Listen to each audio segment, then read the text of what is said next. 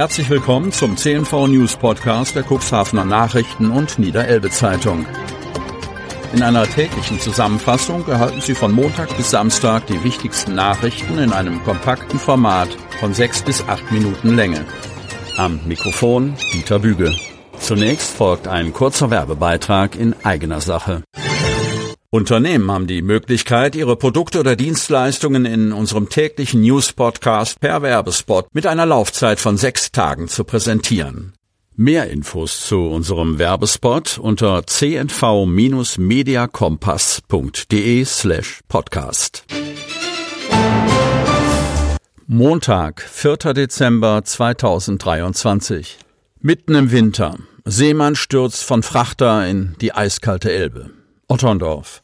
Bei Arbeiten an Bord eines Frachtschiffs ist ein philippinischer Seemann, 29 Jahre alt, in der Nacht zu Sonnabend gegen Mitternacht in die Elbe gestürzt.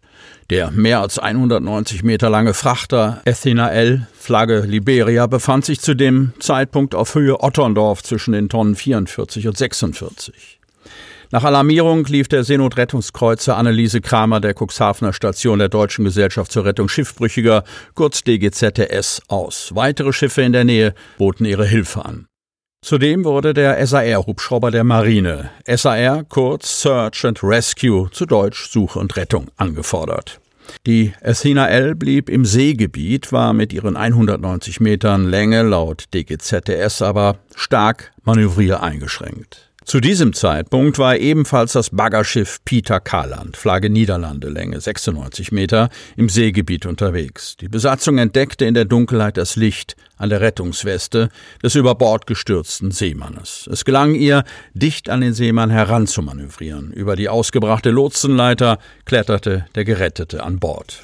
Etwa eine halbe Stunde nach der Alarmierung war der Seenotrettungskreuzer vor Ort. Zwei Seenotretter der Anneliese Kramer stiegen auf die Peter Karland zur medizinischen Erstversorgung des Seemannes. Der Gerettete war gut ansprechbar teilt die DGZS mit.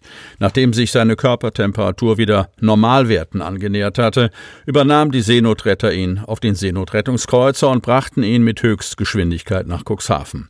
Etwa zwei Stunden nach seinem Sturz über Bord übergaben sie ihn an einen Rettungswagen zum Weitertransport ins Krankenhaus. Zum Zeitpunkt des Unglücks herrschte im Seegebiet ruhiges Wetter mit leichtem Schneefall. Die Lufttemperatur lag bei minus 1 Grad Celsius, die Wassertemperatur bei 5 Grad Celsius.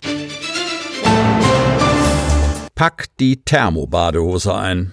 Eisige Tradition seit 40 Jahren. 30 Taucherinnen und Taucher stiegen am Sonnabend beim Fackelschwimmen in die Medem. Von Jens Christian Mangels, Otterndorf. Wer die Adventszeit auf diese frostige Art beginnt, den kann eigentlich nichts mehr erschüttern. Rund 30 in Neoprenanzüge gehüllte Taucherinnen und Taucher stiegen am Sonnabend beim Otterndorfer Fackelschwimmen ins eiskalte Nass und erhellten mit ihren Flammen das eisig blaue Wasser der Medem. Seit 40 Jahren wird diese eisige Tradition jetzt schon gepflegt. Auch wenn die Teilnehmerzahl im Verhältnis zu früheren Jahren deutlich abgenommen hat, sah man am Sonnabend in Otterndorf viele strahlende Gesichter, nicht nur auf der Medem, sondern auch an den Ufern des Flusses, wo zahlreiche Schaulustige das leuchtende Spektakel beobachteten. Doch bevor es in die eisigen Fluten ging, zogen die wagemutigen Schwimmerinnen und Schwimmer, darunter Gäste aus Cuxhaven und Hameln, trockenen Fußes durch die Altstadt. Der Spielmannszug schwor die Teilnehmer und die Zuschauer mit flotten Rhythmen auf das kalte Vergnügen ein. Die Feuerwehr sorgte beim Marsch durch die Innenstadt für Sicherheit und die passende Fackelbeleuchtung.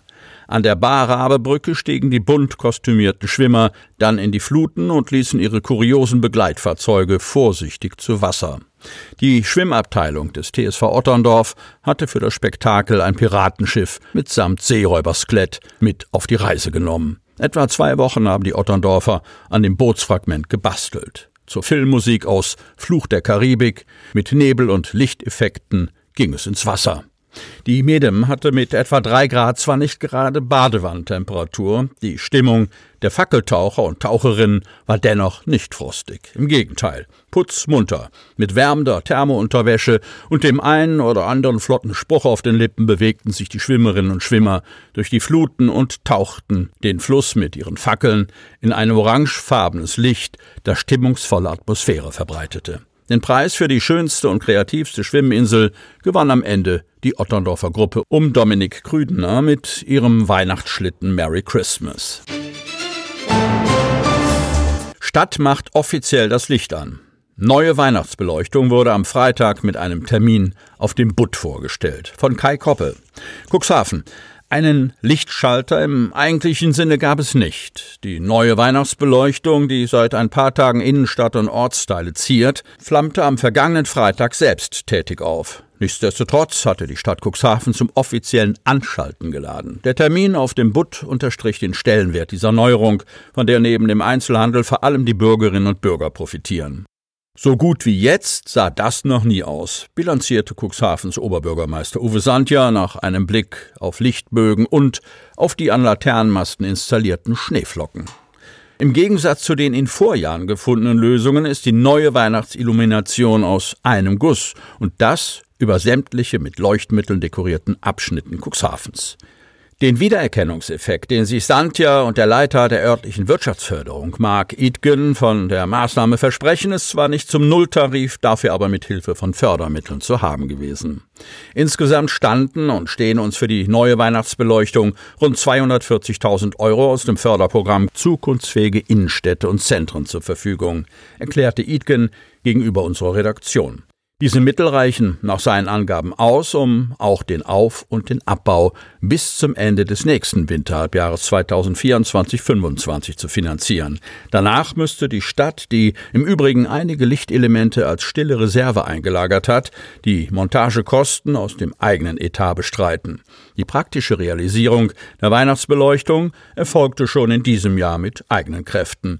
Neben dem Fachbereich 5 Straße und Verkehr, der sich unter der Regie von Norbert Henn um Fragen der Elektrik gekümmert hatte, leistete das städtische Grünflächenamt Unterstützung, auch indem es für die Einlagerung der Bögen und Schneeflocken verantwortlich zeichnet. Sie hörten den Podcast der CNV Medien. Redaktionsleitung Ulrich Rode. Produktion Win Marketing, Agentur für Podcast-Produktionen.